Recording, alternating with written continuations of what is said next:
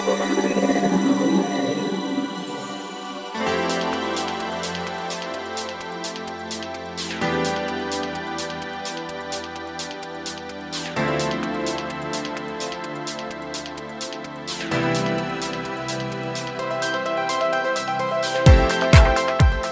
んにちは、ゆきです。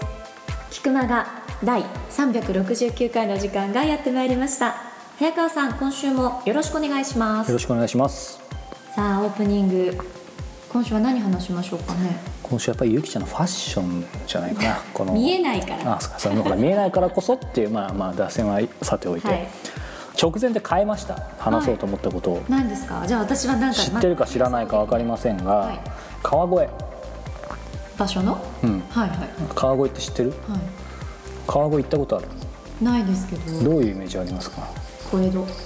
ああいいねさすがさすがインテリだね なんで？いやそう川越にねこうようやく3年越しぐらいで行けてですねそれは何かお仕事で。いやいや普通に。あのーずっと行きたかったのはほらやっぱりそのゆきちゃんって小江戸。うん。だからなんだろうなこの特に数年でほら観光客が爆発的に増えててさ、うんだからもともとこうそういう小江戸っていう打ち出し方はしてたんだろうけどそれにしてももう相当増えてるっていうから、ええ。だからまあ何が面白いのかなっていうのはずっと気にはなってたんだけどほらいいか悪いか微妙なところだけどこう日本であんまりゆっくり過ごす時間がなかったから。まあ、ようやく今ちょっと落ち着いてるので、い。まあ、その間にもうこれ行かないとと思って、やっぱりほらコスモポリタンの話じゃないけど別に海外に絶対出ろ海外が全ていいってわけじゃないからもちろん日本の良さも知っとかなきゃっていうことで、えーこの間行ってきて、はい。で行ったことある方はご存知だと思うんですけどやっぱり川越っていうとその小江戸ってことでそのほら街並み？うん。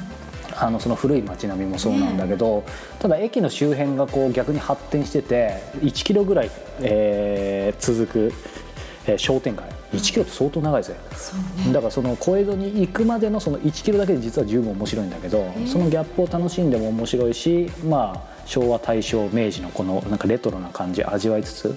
でいろいろちょっと言いましたが、その情緒を楽しむのも楽しいんだけどほらやっぱりこう心だけじゃなくてお腹も満たされたいということで、川越はうなぎ。行きました？はい。もういくつかこう有名店あるけど、ええ。その中でまあちょっとある方からここだっていうのを教えてもらって、まあ、最高に美味しかったですけど、まあ、うなぎを行きつつその後お芋もね結構あ、そう。そうそういろいろ打ち出しててでまあちょっとその美味しいお芋もいただきつつということで、まあ、何が言いたいかっていうとほら心も体もこうやっぱたまにはさ、ね頭ばっか使ってるともちろんもちろん。なかなかその頭自体もより使えなくなるから、うんうんまあ、たまにはその心も体も、まあ、満たしつつ日本の良さも知りつつ小江戸川越ということでいやでも行きたいなと思ってた場所だったから。あ本当？いいと思うよ。でなかなか、えー現実的に難しい方もいるかもしれませんが、やっぱり行くなら平日、まあね、それは行きたい。まあ、何が違うってね駐車場の値段が違う。全然違うよ。30分3400円だったのが1日600円ぐらいだでから。も絶対たどり着くまでに迷ったでしょ。うん、でもね俺電車で行ってる。なんなのよ。でもほら川越って電車行きやすくなったら渋谷新宿とかからも行きやすいから、ね。ね。まあおすすめですということで皆さんもしよろしければちょうど来週は3連休かな？ですかね、うん。なので川越もはいその候補地に入れていただければと思います。はいさあそれでは皆さん本編も引き続きお付き合いください。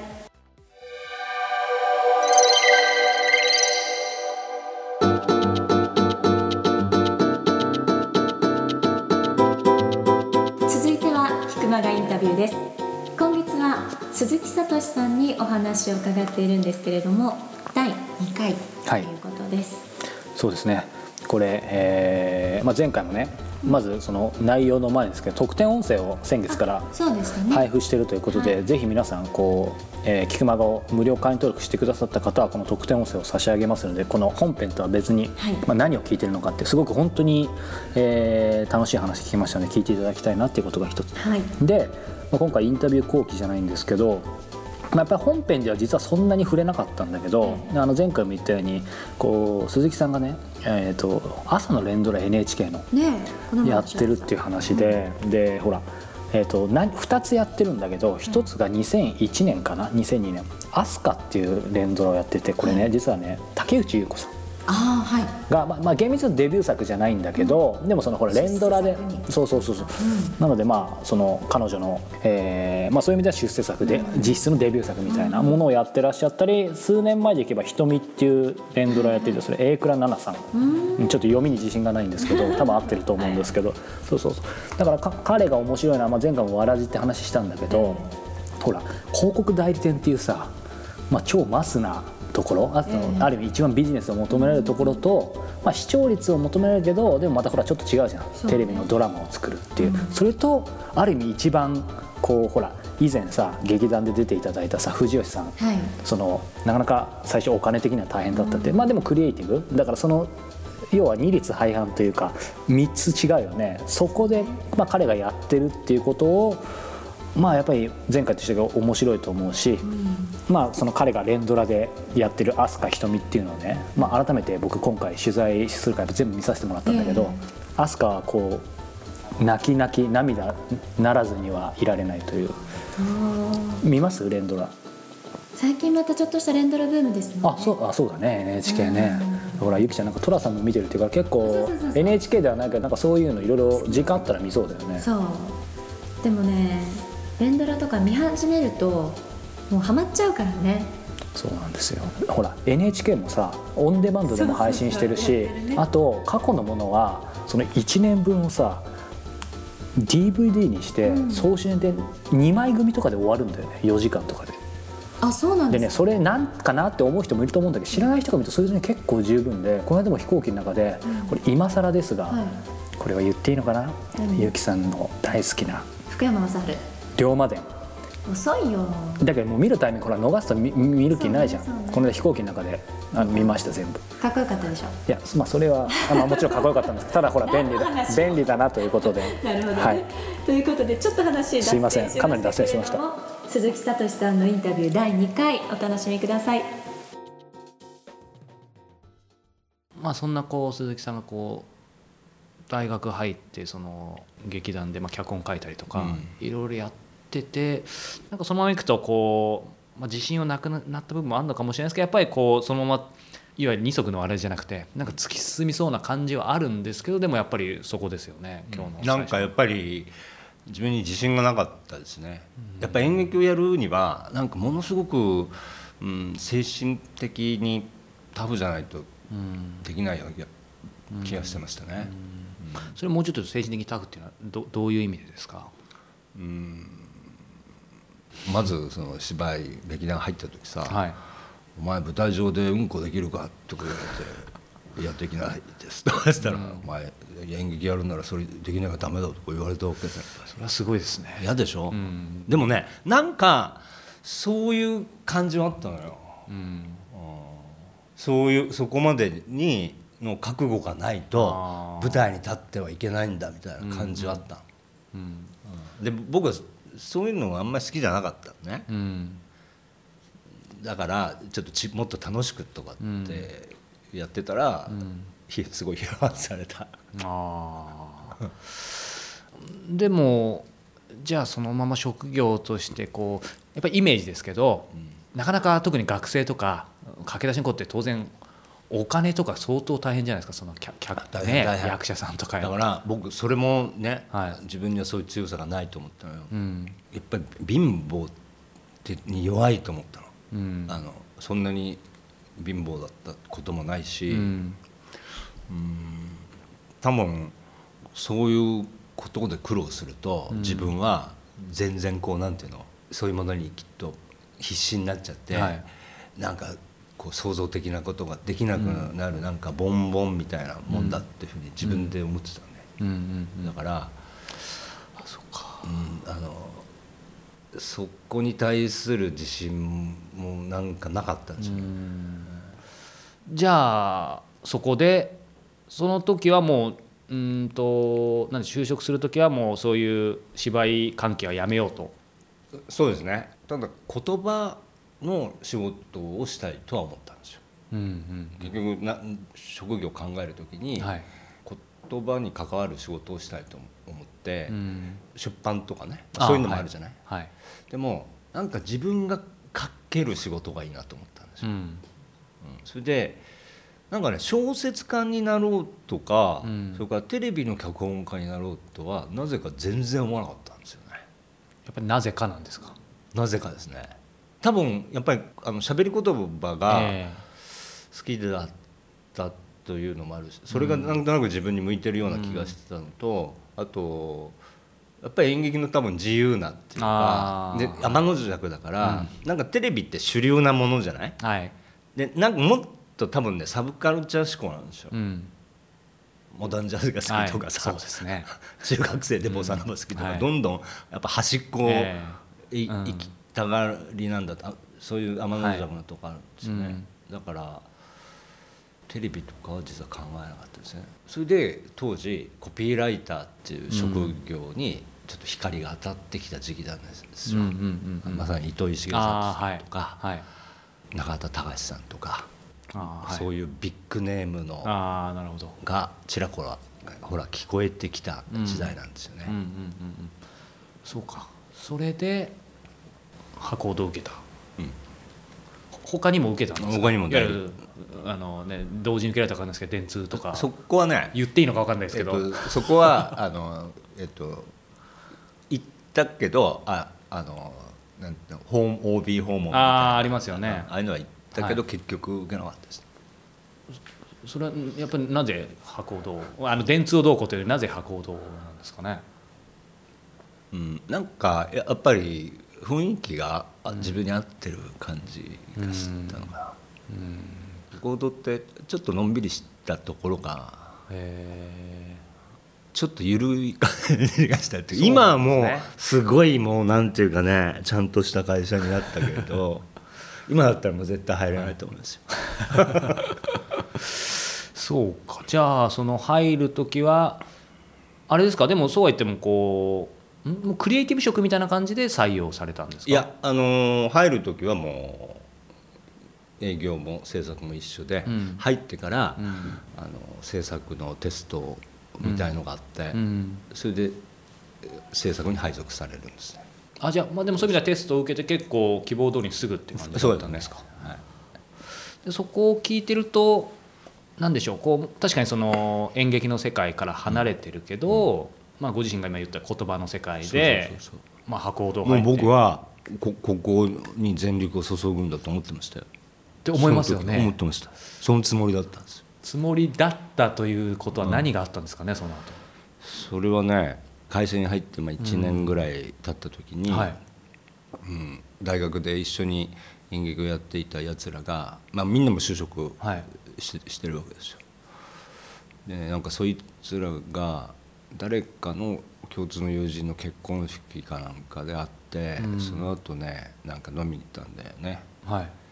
で誰かがね、まあ、大体ほら会社っていうものがどういうものかこう分かってくるじゃないですか。ああちょうどそうですね。これぐらいな感じだなっていいも悪いも見えてきますよね、はいはいはい。そうねその土日を使えばまた芝居ができるんじゃないかとこう言い出したやつがいるんですよ。うん。でみんなもそうだそうだそうだみたいなこと言うわけよ。はい。でさ僕は反対したんですよ。うん。君たちあの学生時代のあのストイックなね他の劇団の先輩たちを思い浮かべてみろと。うん。ね、あの人たちに申し訳がないとそんなサラリーマンなんかやりながら演劇やっちゃ。あんなストイックなやつだ人たちに。ダメだそんなことだって僕は強硬に反対したんですよ。反対ですよ、ね だってある意味それができなくてそうそうそうそうそう。諦めたんそうそうそうですもん。ねでもまあみんながさまあそんなにねうん。飾ること言わずにみたいなこと言って サラリーマンがシャレでやってることにすればいいんじゃないかと。そうすればちょっとあの人たちにもあこうなんか言い訳が立つんじゃないかみたいな。別物ですから、はい。と。リスペクトちゃんとしてますよ。してますよと、ん。僕らは僕らでもう本当にもうこしょこしょっとはいシャレでやるんです、うん。っていうこういうスタンスでやればいいんじゃないかとはいいう話になって、うんまあそういうことならということで、サラリーマン進撃ラッパ屋っていう名前だったんですよ、最初。あそれでサラリーマンってつけたんですけたんです。サラリーマンに見てほしいっていうことよりも僕らがサラリーマンがやってますよって。で当時サラリーマン新党っていうのがちょっとはい。ブームだったんですよ、はい。あそれに引っ掛けて。だからなんかわざとちょっとこうなんて言うんだろう。はい。バカにされやすい名前にしたっていうか、あそういうことだったんですね、そうか。でもこうどちらかというとそういう意味では仲間に、まあ、お押されてというか。そうです。ですよね。僕大体いつも仲間に押されてですよ。だから本当になんていうか主体性がない人で。あの自分からもうなんか「やろうぜみんな」みたいなことってなんか今までほとんどなかった気がする。でもこう、まあ、押されて初めてこう演劇脚本とかっていう役割はしたにしても主催、もう最初から。なんとなくね。なんか昔からなんとなくそうだったんだよね。えなんか学級委員にされちゃうタイプってあるでしょ、はいはいはい。なんか、はいちょっとそういうとこあったです。じゃあ鈴木主催ねみたいな。なんとなくね。あでもなんかなんかそうですね。僕も今日初めて思いかかりますけど。そうかでもこうなってうんまあまあでもそこからもう今何年ですか？30年。その時正直ど今の形は描い全く描いてないですよ。っていうかもう1回でやめるつもりだったの。あそうなんですか、みんなが言うから言うかはら1回だけやってみようってことになってて、うんそしたらそのみんなそれぞれ会社勤めしてたりするから、はい。あの友達増えててうんすごいお客さんがいっぱい入ったんですよ。うんうんうん。最初は4回だけのステージだったんですけど、はい、でなんかうまくいった感じで、うん。じゃあもう1回だけやってみようかうん。ってやって、はい。もうちょちょっとステージ数増やしてみようかで それもなんかうまくいったからじゃあはい。もう一回やってみるっていう感じで5回目ぐらいまでは完璧にそういううん。あ全く展望なかったです。うん。そうするとこう6回目以降で何かそういう意味でのターニングポイントあったんですか？5回目ぐらいでなんか、あのお客さんとかあとなんか演劇評論家の人とかもなんか見に来るようになったりして、うん。それから要するにちょっと入れてくれみたいなやつらも来るようになったんですよ。ああなるほど。はい、それでうーんしかもその時にそ僕らずっと高田馬場の陶芸劇場っていうところでやってたんですけど、はい。そこがなんかちょうどバブルの頃で、うん。あのた立ち退きになっちゃうことになって、うん次の劇場どこにしようかって言ってたら、新宿の今もうなくなっちゃったんですけどシアタートップスっていう劇場のあの支配人の佐々木さんという人が声かけてくれて「はい。あんたら面白いからちょっとうちでやりなよ」って言って、うん。ほんでそのトップスがホームラングランドになったんですよ。それでなんかすなんていうかこう応援してくれる人もなんか出てきたり、なんか入れてくれっていう人も出てきたり、それでなんかその新聞にこうなんか劇評とか書かれるようになってきたんですよね。はいでそうするとなんかあれこれはちょっとうんやんなきゃいけないのかなみたいな感じになったでしょうね。じゃじゃあなんかそそこでぐっと、まあ、あ上がったというか変わったんですね。そうですね。その辺、劇場がその、シアタートップスになった時点で一つうん。ポイントがあったようには思いますね、それは何年目ぐらいですかね初めて。4年か5年かな。4年か5年かな、うん。まあそうするとこう社会人になってプラス1年ぐらいってことですよね。そうですね。多分僕が27かうん28とかそんぐらいだと思ですよね。あのちょっと私事で恐縮なんですけど私独立したのが28なんですあよでまあいろいろ思うところはあるんですけう、どその辺ポイントだよねそうですよきっとね、で思ったのが、まあ、まさに僕の今日一番聞きたいさっきのメインテーマですけどそのそこで二足のわらじ。やっぱり博報堂。僕もの方といろいろ仕事したことありますから外からしか見たことないんですけど、まあ、2878でもこう結構いろいろ任されたりとか、だからそこのところですごいいろんな葛藤とかあとその例えば博報堂の方から他の先輩とかいろんな人からなんかこうちょっと斜めな目で見られたりとか、うんそういうのとか全然なかったのかなとか。ねえーっとまずはやっぱり博報堂の人にとても感謝するのは、うん基本的には、ね、周りは応援してくれたことがあるだと思いますね。あのまあ僕はやっぱりあの制作のクリエイティブっていう部門の人だから、ややっぱりそういうことに理解があるあ先輩や上司がい,、はい。っぱいいたんだと思うんですよ、ん。だから面白いじゃないかうん。ってやれやれやれよって次いつやるんだってこう言ってくれる感じではあったんですよ、はい。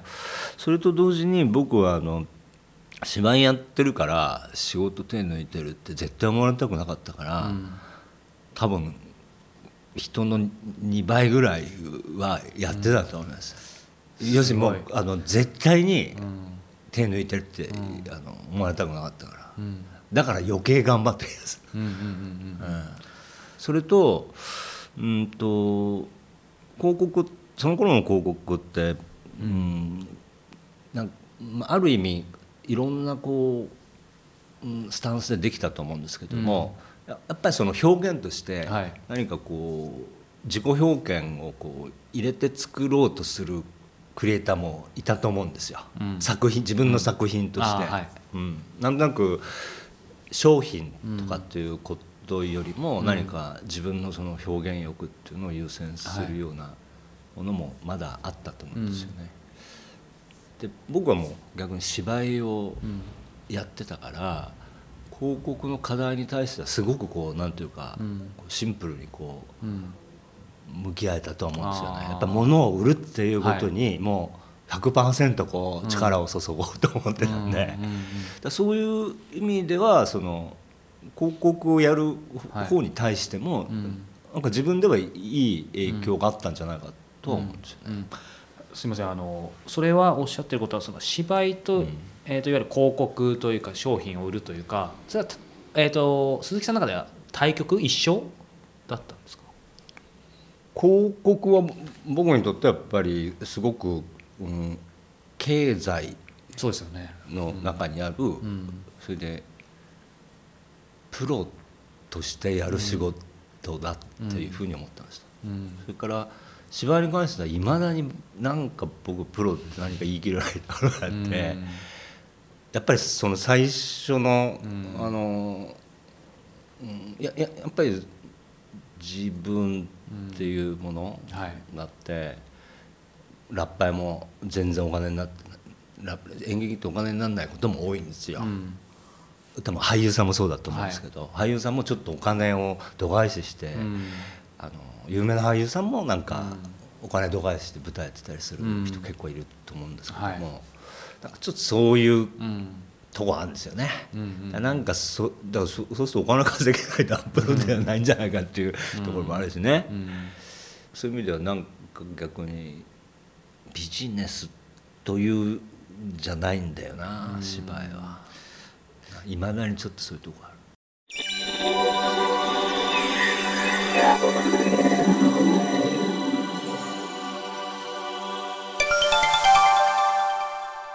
教えて早川さん。さあ今月もやってまいりましたよ、これねいっつも思うんだけど、はいはい。これ僕らにしか分かんないと思うんだけど、ほらこれ実際教えて早川さんっていう時後ろに BGM パッパカパって多分来てるよね。来てるんだけど今僕ら来てないので、ね。いつも聞こえてくるよね、うん。はい。それだけです。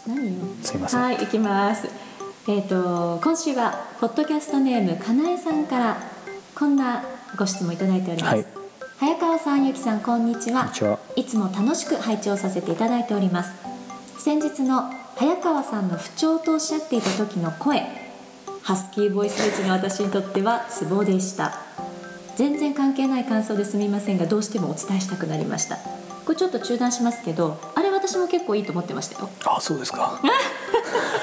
今できてる、はいできてません。さあそれでは肝心な質問に参ります、はい早川さんはお仕事のことや趣味などで始めたことに飽きることはありますか？私は昔から飽きっぽくすぐに新しいことをしたくなってしまいます。好きなことは努力しなくても続けてしまうと聞きますがなかなか熱中できることに出会えずいろいろと模索する日々です。こんな私に何かアドバイスいただけたら嬉しいです。これからもお二人の軽快なトーク楽しみにしています。はいありがとうございます。それただ単に出てない人みたいな。何でもこうほらもちろんありがたいんだけどあの時相当ひどいことだったけどでもやっぱり世の中にはいろんな方がいらっしゃるってことだよね。特にししんどかったと思うので、は言葉数も少なかったからすごくこうさそっか喋らないかよっこよく映ってた。映ってたんじゃない？じゃあ喋らない方がいい。そしたら意味なくなっちゃうからね。これ教えられないよねさあということでそうですね、プライドは捨ててあのご質問にお答えしようと思うんですけど、あのねこうほらなんだろう。まあ、趣味で始めたこと仕事で始めたこと飽きることありますかってことですけど、僕何を隠そうですね。座右の銘は継続は力なり。というとかっこいいんですが、その心は要は秋っぽいと。そうか。続かないんですよ僕も。そう見えないでしょ、うん、全然続かない。もずっとやってるでしょ？続いてるね。ねほら。いやだそうなんだけどほらたださその分、実は相当試してんだよねいろんなこと。を飽きて飽きて飽きて飽きて飽きてって。でもさこう真面目な人ってさ、まあ、俺もかつてそうだったけどほら秋っぽいことに罪悪感感じるでしょ？私はまたつもう続かない。この方かなえさん特にねでしょ？でしょうね。でつやってるうちにほらもうなんか新しくチャレンジしなくなっちゃうみたいな。ああそうね。そうそうそう。だけど感じると思うんだけどやっぱり俺的にはさそのすぐに新しいことをしたくなるっていうのはそれはそれで素晴らしいことじゃないかなと思って。そうそうそう、うん今まであんまり家族のことを言ってないんだけどうちの母親がさ、もうすまさにそういう感じで例えば俺が英会話始めたら英会話やりたいって言ったりなんかすぐ始める、でもややめたりもするんだけどでもほらなんかもう60代後半だけど、その年でそういうふうにできるって悪くないよね。で生き生きしてるしさ、そうそう。だからまあまあそあのうちの母の話は置いといてだけどやっぱりこう素晴らしいことがどんどんチャレンジしたらいいと思うね。で思うのはなんかそれで塞ぎ込むんじゃなくて大切なのは一瞬でもそのなんて言うんだろう。ほら心が震えたというかさ、なんか金銭がおっとしたならとにかく試してみればいいんじゃないかと。なるほど。で三日坊主でもいいと。だって三日坊主でもさ年間120個できるってことだよ。逆にねそうそうそう。いろんな会話についていけますよね。そうその通りなのよ。だから結局ほら広く浅くじゃないけどさ、そ広く浅くしてもさ本当に広く120個もやってりゃさすごいよ。それ自体売りだよね。逆にすごい。そうそうそう。だからまずなんて言うんだろうな。あとはもう一個さっきの話の裏っ返しなんだけどさほら無理やり継続するものを探さなきゃとかつまり今さこうやりたいことをやろうよみたいな流れ来てるけどさそれ見つかりゃ苦労しないわけじゃん。そうなのよ。でそれってガンガンなんか見つけるもんじゃないんだよね。見つかるもんだと思うのよ。かっこいいそうそう。だからやっぱり継続できないと本物じゃないとかそういう気持ちもそもそもいらないんじゃないかなと思って、うん、だからこうなんだろうそれこそほらスティーブ・ジョブズじゃないけどその全ての点っていうのは本当線になるってさやっぱりゆきちゃんとかもそうだけどやっぱりそういう経験多分あると思うんだよね。後から振り返ると。ただ大事なのはそれを信じてるか信じてないか、つまりその時は全然関係ないと思っても、まあ、必ずつながってるはずだっていうさ、でそう信じてると本当にそういうふうになるからさ、そうだうねん。だからやっぱりこの方はこういうふうになんだやっぱ物事って必ずいい面と悪い面っていうかお表裏一体だからさ。だからすぐに新しいことをしたくなってしまいますってさ人によっては羨ましいよね。こう何もしたくなくなりますそうそうそうそうそう、無気力はね。それが一番残念ね。そうそうそうそう。まあただ究極的にはその無気力っていうのも今はそういう時期なんだなとほら以前そういう質問いただいた方いたけどさ、ね。ただ決してネガティブなことは全てないと思ってるんだけど、ちなみにゆきちゃんだったらどんな感じ？この質問にどう答える？いや結構こう熱中できるものっていうのはなかったんですよ。でもやっぱねさっきおっしゃってたようにねうん、できるね。できる？なんかこうで熱中できるものにある日突然出会える。あそうなんだ。もう今なんだ私ね K 君の試合見るのが楽しくてテニス観戦ね K 君って？錦織 K 君。K 君って名前なんていうの？錦織 K でしょ。あ K 君ね。イニシャルにしてんのかと思って違う。よ K は K なの。あそうかそうか。そう。自分の中でさ、うん。多分なんかこう彼に夢を重ねてるんだと思う、うんうんもうおかしくなってきてるよね。うんいやでもいいんじゃない？それで楽しいならそれぐらい楽しいなって思えるものがあるっていう人生って悪くないですよね。そうそうそういやだからそうなのよ。あと一般的にこういう趣味はかっこいいとかやっぱあるじゃん、うん。でも別にそれって関係なくてやっぱりほら趣味でも仕事でもそうだけど自分の内面が全てだからそうね。うん、それは誰かのこう何かを気にする必要なくてほら答えは全部自分の中にあるってるけどそこを素直に従えばいいんじゃないかなと思うけど。ねえ。じゃあかなえさんはそんなにこう無理をせず今の状態でいいんだ。いやいいんじゃない全然、罪悪感覚える必要全くないし逆に新しいことどんなことをこう彼女が考えてるのかって知りたいよねこう。本当ですよね。ということでかなえさん参考にっていうわけじゃ全然ないですけどもね。はい、少し心が楽になっていただけたらいいなと思っておはい、りま、ますた質問ください。さあそれではこのままエンディングに参りましょう。この番組では本日のかなえさんのようにリスナーの皆様からの質問どしどし募集しております、はい菊間がトップページ入っていただきまして右上の方に質問フォームがありますのでそちらのバナーをクリックしてください。質問を採用させていただいた方には Amazon のギフト券500円分をプレゼントさせていただいております。さあそして早川さん。はい。先週もちょっとそうですね。はい、引き続きですけども今あのコスモポリタンではですね、えー定期購読してくださった方に初月無料の、えーキャンペーンを実施しています。なので定期購読していただいた方には1号分無料でお届けします。でやっぱりこういろんな形で皆さんにこうこのコスモポリタンの学びを感じてほしいので、えー、と実はですね最近音声だけじゃなくて、えーテキストはい例えばホームページ形式でもいいですし電子書籍形式でも読めるように、えーうちの方のちょっとシステムの人間に頑張ってもらって読めるようにしてますので、えーそちらもまあいずれにしても1号分無料でお届けしたいと思いますので楽しんでいただければと思います。で一番大事な僕が何でコスモポリタン始めたのか何が学べるのかっていうのをですねきちんとお伝えできていなかったので、えーゆきちゃんにお力を借りてですね、はい。えーインタビュー形式でその、えー何たるかというものをですね、コスモポリタンのサイト上に、えー文字だけじゃなくて音声でキクタスらしく、えー掲載してますので、はい。そちらもぜひ皆さん聞いてもらえると、えーなんでこの時代に、えーこういう力が必要なのか、時代や環境を超えて生きる人は何が違うのか僕らがどうしたらそうなれるのかっていうことを、えー話をしてますのでぜひ聞いてもらえると嬉しいなと思います。ということでちょっとこの菊間がで見せる早川さんの一面とはまた違ったね、はい。熱いハスキーボイスではないけどもかっこいい早川さんの。菊間の一面ってどういう一面なんですかね？三だってほら今日もかなえさんが軽快なトークっていうのは 重厚にするか。そうですね。じゃあ、はい第3週はちょっと重厚感あふれる感じであさあどういければなと展開するかですね。はい。思っております。皆さんぜひ来週もお聞きください。さよなら